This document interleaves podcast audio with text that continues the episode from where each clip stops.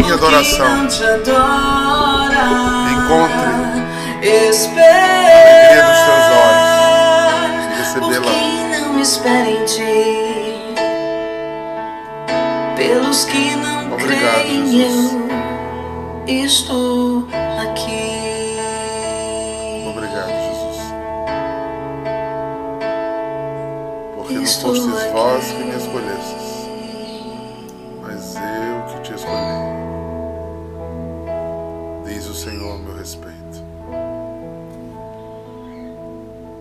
Bom dia, povo santo. Terça-feira, dia de adoração. Que alegria, que alegria. De poder subir ao monte com vocês para adorar o nosso Deus. E eu escolhi essa música hoje exatamente para pensar com vocês sobre isso. Essa música fala de um, de um jeito, né? Que nos. Não sei se foi a intenção do, do compositor, mas quando uma poesia é lançada, a gente sempre tem a nossa interpretação, né? Eu sempre olhei essa música de um modo diferente. Quando eu olhava ela, dizia: Estou aqui para ser amado e te amar, olhar nos olhos e deixar-me apaixonar. Diante de ti, a me render ao teu amor. E eu sempre penso assim, né? como o amor de Deus é perfeito e o meu é imperfeito, né? E Paulo disse que quando a gente se encontrar com o que é perfeito, imperfeito desaparecerá. Eu- E eu lembro ainda, só para complicar mais minha vida, do primeiro capítulo de Isaías, quando vocês me erguem em oração, levantam os braços, eu viro o meu rosto. Eu sempre procurei, né? Se mesmo imperfeita a minha adoração, fazia Deus sorrir. Porque não basta dizer que ama. Adorar é uma vida de amor. Né? Eu mostro honra a uma pessoa pelo quanto eu sou fiel, piedosa, devota, é, cúmplice, quanto minha vida corresponde àquilo que eu digo. né? E eu, uma vez um amigo do clero disse assim, ah, deve ser por isso que tu chora tanto na adoração. Disse, deve ser. Porque eu vejo a grandeza dele e a minha pequenez, meu amigo. Eu faço, meu Deus, como é que esse cara me ama tanto? Eu sou tão frágil e fraco ainda, tão longe desse amor perfeito, justo, pleno, que nos abastece sem a gente ter dado nem o que era devido. Não, nem o mínimo, imagina o que era devido. Outra música que diz, né? Que a gente consiga dar ao, ao Senhor o louvor que é devido. Sei que conseguiremos isso um dia. Eu creio. Eu creio porque eu não quero nem para mim nem para vocês menos do que o céu. É, quem são aqueles de azul que vem subindo com a palma na mão?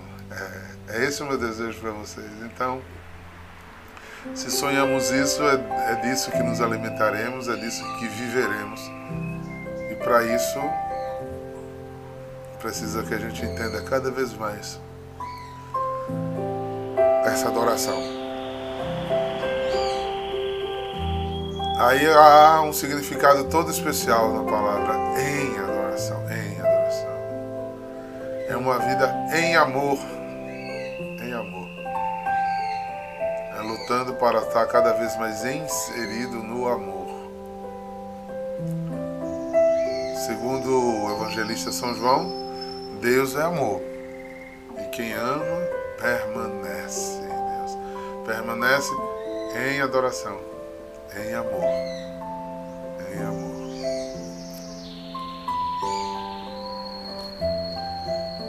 Eita! Simbora? Vamos continuar a carta de Tiago. Essa lindeza de carta, essa beleza de carta. Eu fico todo empolgado para estudar a carta de Santiago.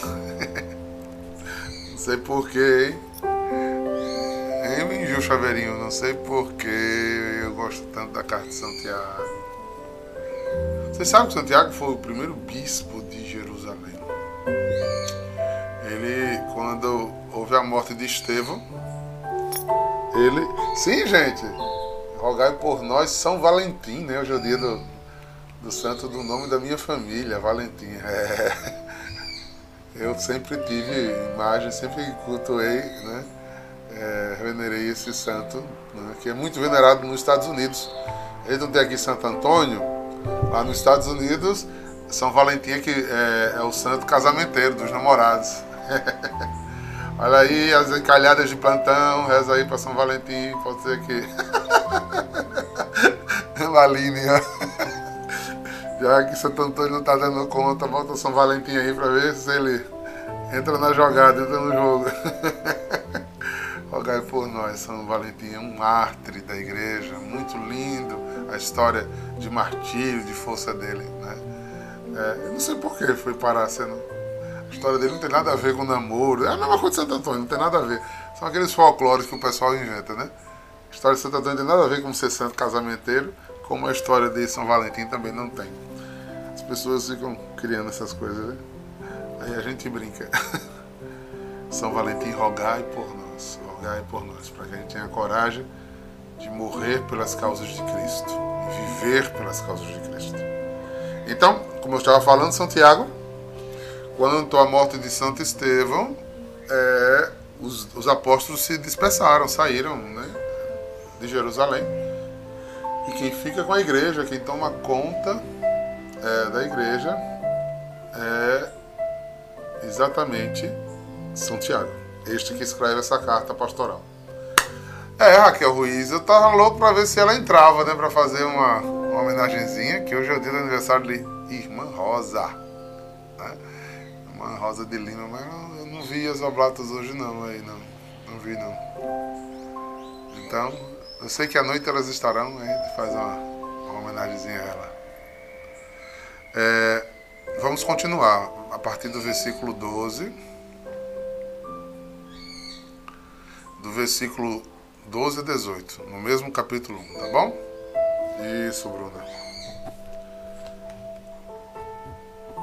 Lembra até onde falamos, né? Falamos da alegria de alguém que tem sabedoria para dizer: Obrigado, Senhor, por essa prova que eu estou passando. Obrigado, Jesus, sorrindo. Ah, eu vi vocês todos sorrindo diante das provas aí. Né? Nem está pesando a cruz, Jesus, obrigado. Está tão levinha. Obrigado, Jesus. Já pensou quando a gente tiver santidade, em Aline, dizer: Tá pouca essa, Senhor, me dê mais. Eita. Aí é santidade, viu? Pois é, tem santo que fez isso, viu? Achou pouco a cruz que estava carregando, pediu mais. Né? Um deles é um padroeiro dos diáconos, São Lourenço. Estava assando do lado, senão acho do outro também. É. O nome disso é santidade. Aí eu, eu fico tão bravo quando alguém que entra na, é, entra na comunidade, entra na igreja, vai cantar um grupo de oração, uma coisa, aos parentes agora só quer ser santo, não sabe o que é ser santo, né? Não sabe o preço de ser santo, não, para dizendo um negócio desse, não, né? E como é longe chegar na santidade, né? Como é longe chegar na santidade. É, não é muito fácil o preço de pagar, não. Então, lembrando só para a gente entender o contexto que ele vai continuar falando, que a, a, a sabedoria e a alegria de assumir a, a, a dor com paciência. A fé, com fé, né? por que você está passando isso? Mediante a fé em Nosso Senhor, aceitar a sua cruz, e aí você terá o fruto da paciência. E agora ele continua a segunda parte. Ele diz que já que você, feliz o homem, já que você é feliz o homem que suporta a provação. Porque uma vez provado receberá a coroa da vida que o Senhor prometeu àqueles que o amam. É aí que os, os existencialistas de plantão, que os ateus. Olha quem chegou, irmã Rosa! Parabéns, parabéns. Caiu. Não, tá aí. Parabéns, que Deus te abençoe, minha filha, e te guarde. Nós louvamos a Deus pelo dom da tua vida, viu? Um beijo no coração. É... Então aqui é, é que os existencialistas ateus de plantão ficam assustados é? quando dizem que isso aqui é utopia. Né? Porque, ó, feliz o homem que suporta a provação. Porque Deus vai intervir, porque Deus é soberano, porque Deus é poderoso, porque Deus é o Senhor dos Senhores. Pronto, nós dizemos tudo isso. Eles, porque uma vez provado, receberá a coroa da vida lá. Não é aqui. Muitos de nós queremos seguir a Deus para que Deus nos honre aqui, agora. Porque eu passo humilhação, porque eu passo sofrimento, porque as pessoas conseguem me atingir e, e querem né, um Deus como um escudo. Deus não enganou, ele não prometeu defender aqui, não. Ele quer a sua honra aqui. Ele disse que no céu. Né? Tanto que hoje em dia não canta mais essas coisas, né? Quando eu me converti, tinha uma eu vou até dar uma pausa aqui porque eu não consigo cantar uma música ouvindo outra, dizia assim, ó. Eu acho que Diego Holanda, que é, é do meu tempo aí, lembra dessa música. Mas ele me lembra por causa do avô dele. Sou muito rico, milionário, eu tenho Cristo, eu sou feliz. A Aline sabe isso de qual era do, do catecismo dela. Aqui no mundo não tenho nada, mas lá no céu tem um palácio para mim. Não se, não se faz mais essa teologia. Não agrada mais os cristãos de hoje. O que agrada a Deus, minha fé é poderosa. Eu não sou rabo, eu não sou cauda, sou cabeça. É, o Deus vai triunfar, vai pisar o inimigo. A gente só quer teologia aqui, joga a gente pra. Sim. Mas isso não está na Bíblia, não, irmão. O que está na Bíblia é a gente que aguenta, é gente que segura a peteca, é gente que abraça a cruz e tem alegria de assumir a tribulação. Porque, ah, mas quer dizer que é só sofrimento? Não. É porque, como ele disse ontem, quando você assume a sua tribulação, o Senhor entra na tua alma, caminha contigo, eu não te deixarei só. Então sobrevirá sobre você uma fé que outras pessoas não têm. Uma alegria, uma paz, uma paciência que os outros não têm. Ou seja, o sustento da alma daquele que tem fé e abraça sua cruz são os frutos do Espírito Santo. E o prêmio final é a salvação eterna. Estão entendendo? O caminho bíblico qual é? Então, primeiro eu sou confortado para continuar caminhando. É quando eu, às vezes, digo de um modo grosseiro, muito grosseiro, por sinal, por conta da dignidade e grandeza, que o altar da Eucaristia é como se fosse um posto de gasolina. É onde a gente se abastece para continuar andando, para continuar vencendo, para continuar passando, para continuar honrando.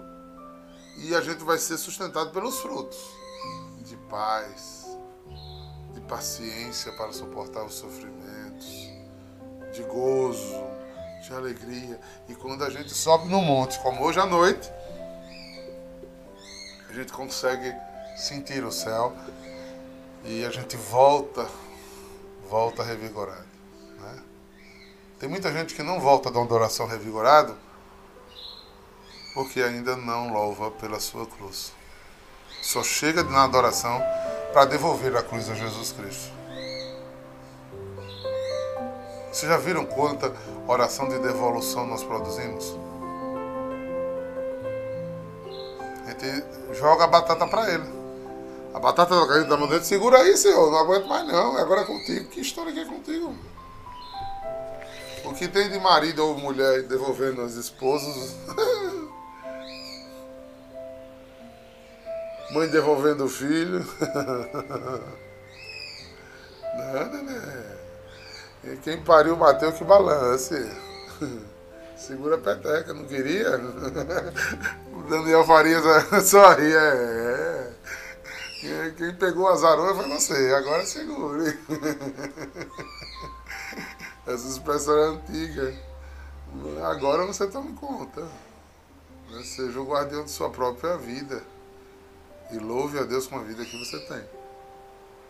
Aí, ó, olha por onde vai o pensamento de São Tiago. São Tiago escreve uma carta dessa, por quê? Vocês não entenderam a quem ele está escrevendo essa carta? A comunidade estava toda chocada. Porque em Jerusalém foi onde houve as principais chacinas, os principais ataques. E a comunidade estava ficando, né, ouvindo a voz do demônio, né, e querendo cansar da missão. Cansar da continuidade das coisas. Aí ele vai dizer, ó.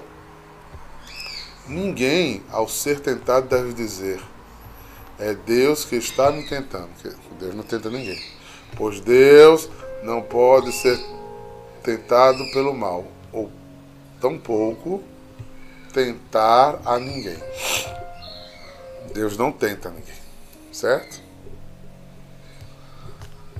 Antes, cada qual é tentado por sua própria consciência, que arrasta a sedução.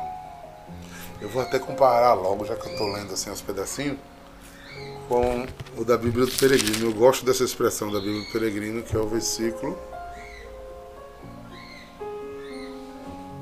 14.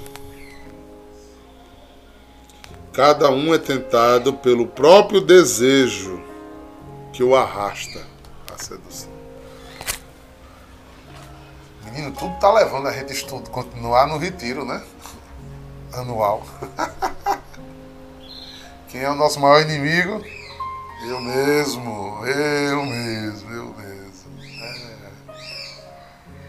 Então, São Tiago está dizendo, ninguém diga que é Deus que está me tentando, não. Sou eu.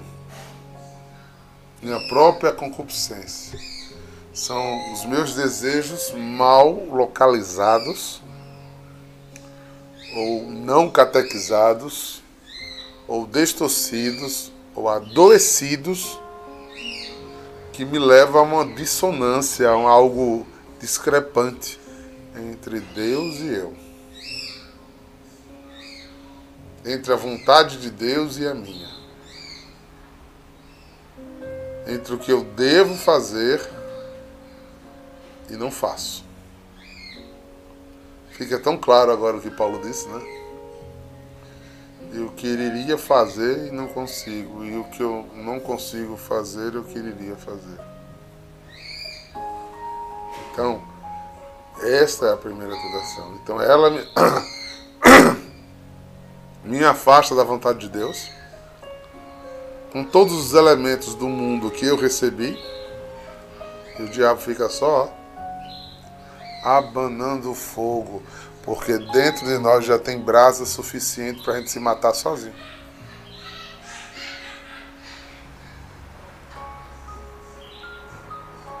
O diabo compra ventiladores infernais e fica só assim na cara da gente. Que a brasa fica acesa. A gente fica pilha, a gente fica cego. A gente se perde dentro de casa. Casa, coração. Aí, São Tiago não achou pouco não, viu Catarina? Continuou. Versículo 15. Em seguida, a, concupiscência concebe o pecado e dá a luz. E o pecado, uma vez consumado gera morte. Que pensamento genial esse apóstolo teve, ou seja, tudo começa a acontecer dentro de mim. Pá! Aquilo cresce tanto que eu. Ele disse que a gente pare, né? Ou vomita, não importa, sei que sai. Sai e atinge o objetivo, porque o pecado tem suas etapas. Enquanto ele está dentro de mim, ele é pecado mas ele tem um menor grau. Quando ele atinge o objetivo, ele tem o grau superior, que nos leva à morte, um pecado mortal.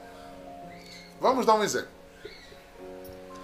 É, há um homem casado, há um solteiro, ele olha para uma mulher né, de, solteira e a cobiça e a deseja. E se for corteja, se for correspondido, isso vira um namoro, que pode virar um, um, um noivado e um casamento, certo? Isso não há nada de mal nisso, neste olhar. Mas há um homem casado, a Bíblia diz que nem eu posso, nem eu posso pensar nisso. Todo o meu ser, meu pensamento, minha vida tem que estar voltado à minha esposa. Mas olha como o cão é. Desculpe as meninas que, que, que ainda não se viram como o templo do Espírito Santo. Estão vestidos feito Satanás. Né? Estão vestidas feito Satanás. E eu não estou falando para ninguém andar feito saco, com um saco de raf no corpo, não. Né? Mas bom senso e se olhar como o templo do Espírito, cabe em qualquer lugar. Né? Se expondo, se provocando. Aí o caba tá naquele sofrimento, né? Tá naqueles dias de tentação. Aí ela, ele tá na missa, vai rezar. E a mulher senta e levanta na frente dele. Senta e levanta, mostrando o que não devia mostrar. O diabo manda a, a desgraçada sentar mesmo na frente. E tudo começa a acontecer. Dentro dele já começou a pecar. Aí se ele vai lá e passa a mão, né? Aí vira pecado mortal. Nunca me esqueço, uma vez lá em auxílio. Diego Holanda conta ou não conta? Isso é pesado, né? Pois é. Lá em auxílio, o pobrezinho do é, Deus o tenha. Posso contar que o padre já morreu? o pobrezinho estava celebrando a missa comigo. Diego já está rindo. É, padre Antônio Kempis. A bolsa, jovem, sentou na cadeira, na, no banco da, da igreja, de frente para a cadeira do padre. Com saia não, só o cós. Não tinha nem a saia, só tinha o cós. Né? E sem calcinha, gente. E o padre começou a suar. Eu olhei, eu sou casado e estava me incomodando aquela história ali. Imagina o padre, o padre suando. Aí ele olhou para mim e disse: Misericórdia. Eu disse: Eu estou vendo, padre. Eu vou descer lá e vou tirar. E tirei mesmo. Eu cheguei junto da, da moça e disse: Moça, a senhora pode sentar naquela cadeira do lado ali, no banco do lado de lá. Aí ela olhou pra mim e disse, por quê? Eu disse, você sabe por quê. E ela foi, sentou, não deu uns cinco minutos, foi embora da igreja. Gente, não foi Satanás que mandou para tentar o povo do padre? Foi, pelo amor de Deus. Não é coisa do, do céu não, bicho. Não é coisa do céu não. É o inferno, ele manda mesmo para ver se o cabo aguenta. Pobrezinho do padre. E olha que era um padre de idade, imagine. Ou seja, essa, esse, esse esquema que, que São Tiago colocou é muito sério, gente. E eu usei de pecados sexuais porque é um negócio desgraçado, de forte. Mas isso às vezes manda. É, tá Luciano em TPM, aí mandam uma pessoa junto de Luciana só para tirar o juízo dela. Só para cutucar nas coisas que, que, que, que, Luciano não aguenta. E o bicho vai começando queimando de dentro para fora, até a hora que ela não aguenta e estoura. Não é brincadeira, não. E é isso que a gente tanto tem que se policiar. A gente tem que se policiar a respeito de nós e de a gente não ser isso para o outro. Porque há um pecado muito grande quando eu provoco o outro a pecar. Eu tenho que ter muito cuidado com a vida do meu irmão. Como é que eu digo que eu amo Herbert se eu não facilito a vida dela? Se eu só complico a vida dela? Se eu só boto Herbert para pecar? Entendeu? Então eu tanto tenho que viver essa santidade como buscar essa santidade na vida. É muito sério. Vocês estão vendo que as interferências elas se completam aqui e São Tiago faz essa descrição bem clara para nós, porque é aí que mora uma constante doença dentro de nós. A gente não sabe como é que a gente vai se livrando e vira uma teia. Veja que tem certas coisas que a gente está tão engendrado dentro de nós. Eu e meus exemplos, né? Maina que gosta, meus exemplos bobos. Olha só. Isso acontece muito aonde? Na família. Aquela titia que parece que você, toda vez que ela chega, você olha para trás para ver se o rabo está pelo lado de fora. E você não tem como se livrar, é titia. Né? O Rufo agora gostou. É. Mas titia. Mas aquilo vai se acumulando anos. Todo Natal é a mesma desgraça, as mesmas coisas, a mesma confusão. Toda festa é aquele mesmo que aqueles mesmos com comentários ácidos, negativos a teu respeito. E aquilo vai provocando uma distância, uma coisa, um monstro dentro da gente, vai fazendo a gente pecar muito. Muito. Então vou falar nem de sogra aqui, né? Dizendo que... Não é brincadeira não, gente. Não é brincadeira não. Aquela priminha, aquele priminho invejoso que não, que não tem o carro que você tem. Vou falar de que desde criança isso às vezes vem te acumulando. Que se incomoda com a sua formatura, com o trabalho que você tem. E lá vai essa inveja, essa coisa que vai se provocando, vai criando, vai fazendo você murchar aquilo que você nasceu para ser, que é amor. Você vai começando a não conseguir amar. E o objetivo do demônio está conquistado. E eu acho que vocês concordam comigo. Você com certeza vê uma pessoa desse tipo na sua cabeça agora e você não sabe nem como começar a desmontar esse negócio. Não é verdade? Porque já tem, já tem crosta, já tem ferrugem já não, você já não consegue olhar uma pessoa do mesmo jeito. Mas sendo, meu irmão, minha irmã, que isso lhe mata. E é aí que a gente tem que curar essa doença, sabe? E não é da boca para fora que a gente curar essas doenças. Elas vão transparecer nas atitudes. Nas atitudes. Porque não faz todo sentido agora a palavra o que mata o homem sai de dentro dele. A gente aprende a ser educado ou aprende a ser falso. Engole certas coisas, mas não resolve dentro de nós. Não tem o que São Tiago disse no dia de ontem alegria de suportar. Já se a gente tivesse essa consciência bem profunda dentro da gente, desde o começo. Então, toda vez que Pablo quisesse me provocar, eu já não permitisse e dissesse obrigado, Deus. Pablo é uma cruz desgraçada, mas eu amo. Ele me liberta me provocando, testando minha paciência. E eu não deixasse essa crostra criar entre eu e Pablo. E eu tivesse alegria de ter Pablo perto de mim. E não eu repelisse porque ele me chateia. Mas vocês estão vendo como é árduo. Eu estou dando exemplos para vocês entenderem como é árduo a gente pensar desse jeito. Só pensar, imagine agir desse jeito a tendência da gente é descartar o que nos desagrada. A tendência da gente é se fechar.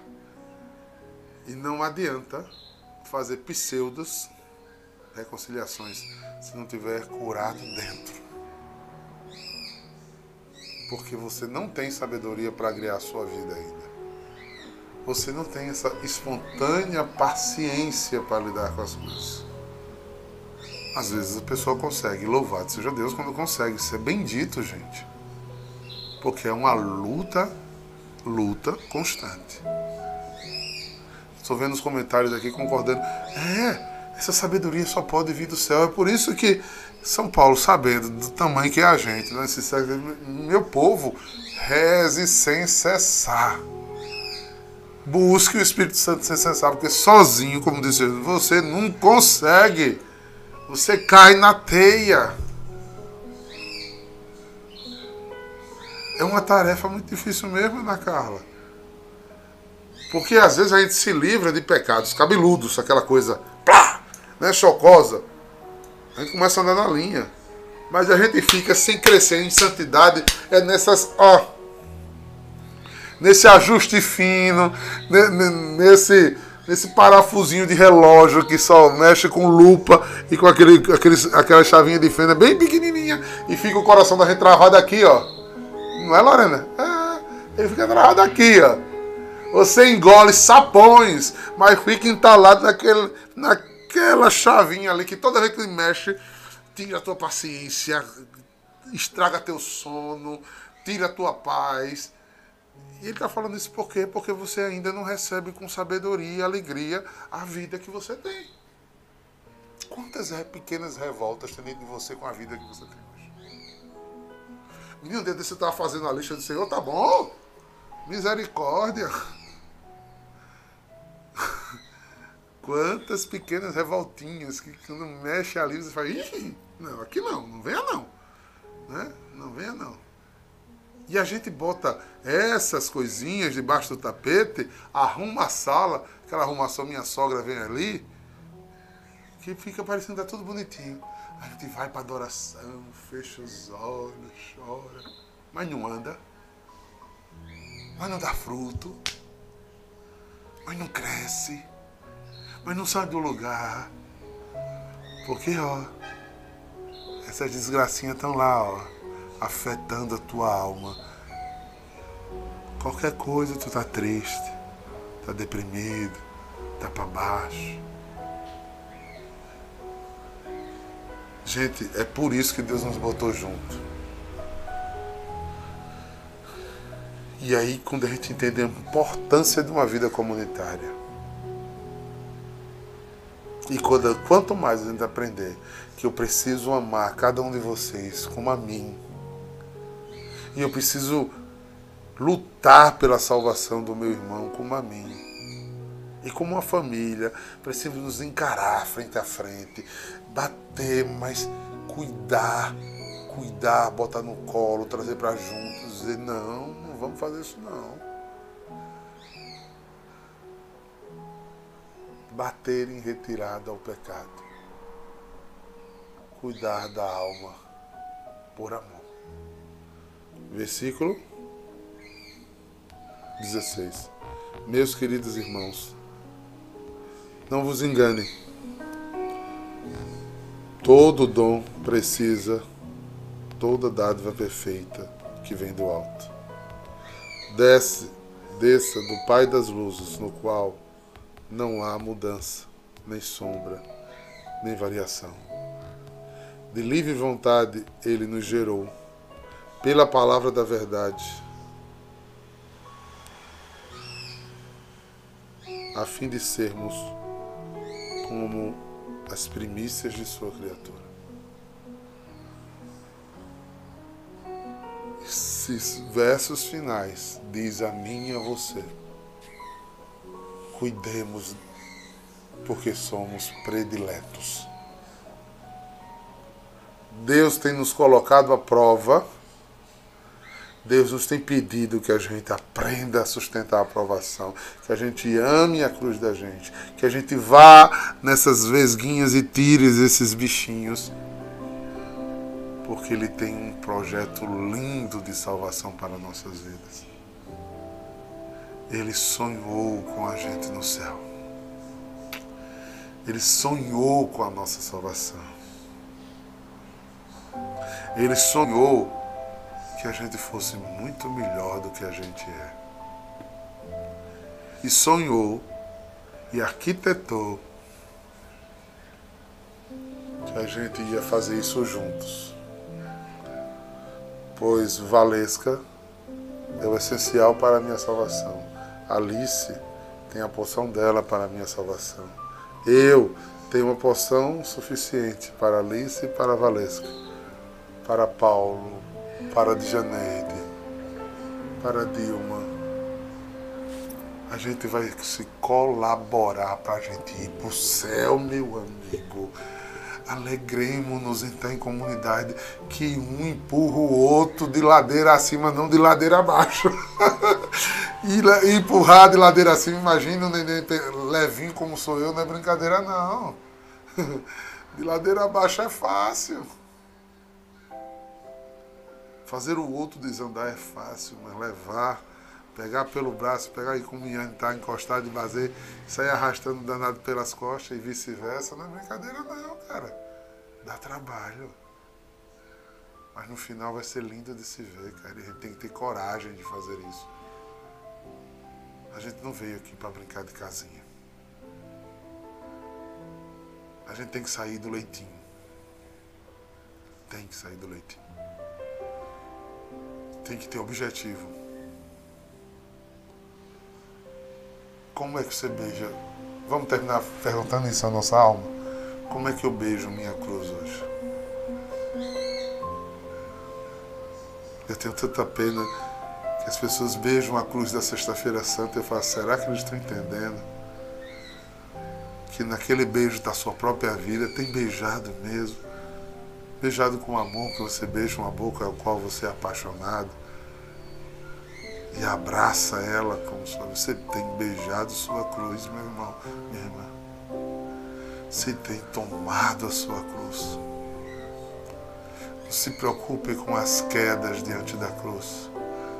Porque ele não vai lhe deixar sozinho, ele vai mandar Sirineu para carregar quando você não aguentar. Mas agarre sua cruz e não a solte em nome de Jesus. Encare sua vida de frente. Aceite onde Deus te pediu para honrá-lo. Creia que você vai vencer.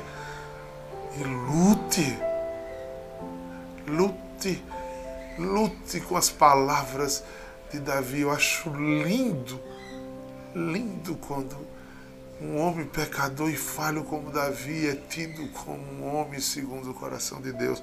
Não porque não pecava, não porque não errava, mas por quanto ele sabia que a cruz dele era a sua própria salvação. E o quanto ele amava fazer isso como ele soube se arrepender daquilo que não foi digno na vida dele. Abracemos nossa cruz, irmãos. Vai curar muita coisa. O quanto a gente amar.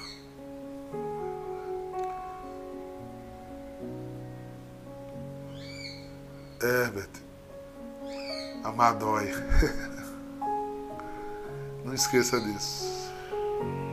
Diga, digam a vocês mesmos tantas vezes for necessário.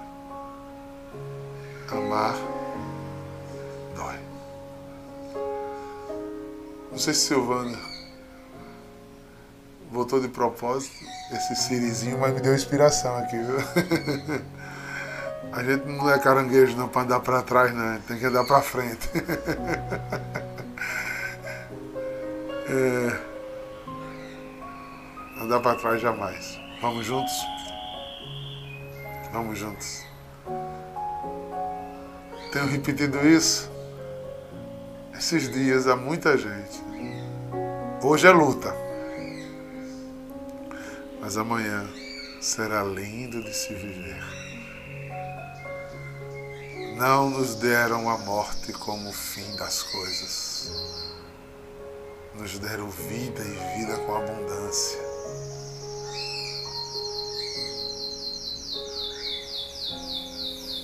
Vou terminar com a música que eu comecei a volta das lives, né?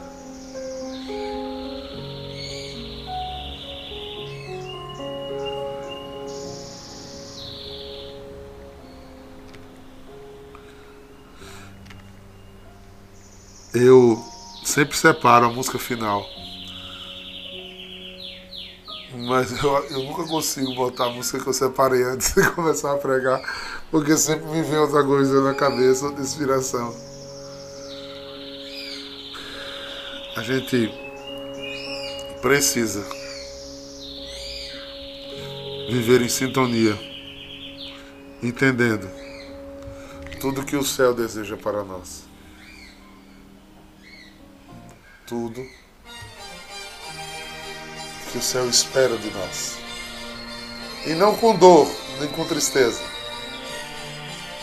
mas com uma libertadora alegria que santifica e é santificadora. Santidade de vida, que homens devemos ser, pois se tudo no céu e na terra o Senhor chamará, que respeito para com Deus, de luta devemos travar no novo céu e na nova terra iremos morar. Juntos, quem são estes? Somos De azul. igreja que aguarda e apressa a tua vinda gloriosa. Com a palma na Que mão. o Senhor nos encontre em paz. É aqueles que se manter- mantiveram em amor, em adoração, juntos, rumo ao a céu. Vem, Senhor Jesus. Nos encontre, paz, puros e santos. Em nome do Pai, do. Filho e do Espírito Santo. Rumo aos 100%. Vamos adorando. Shalom!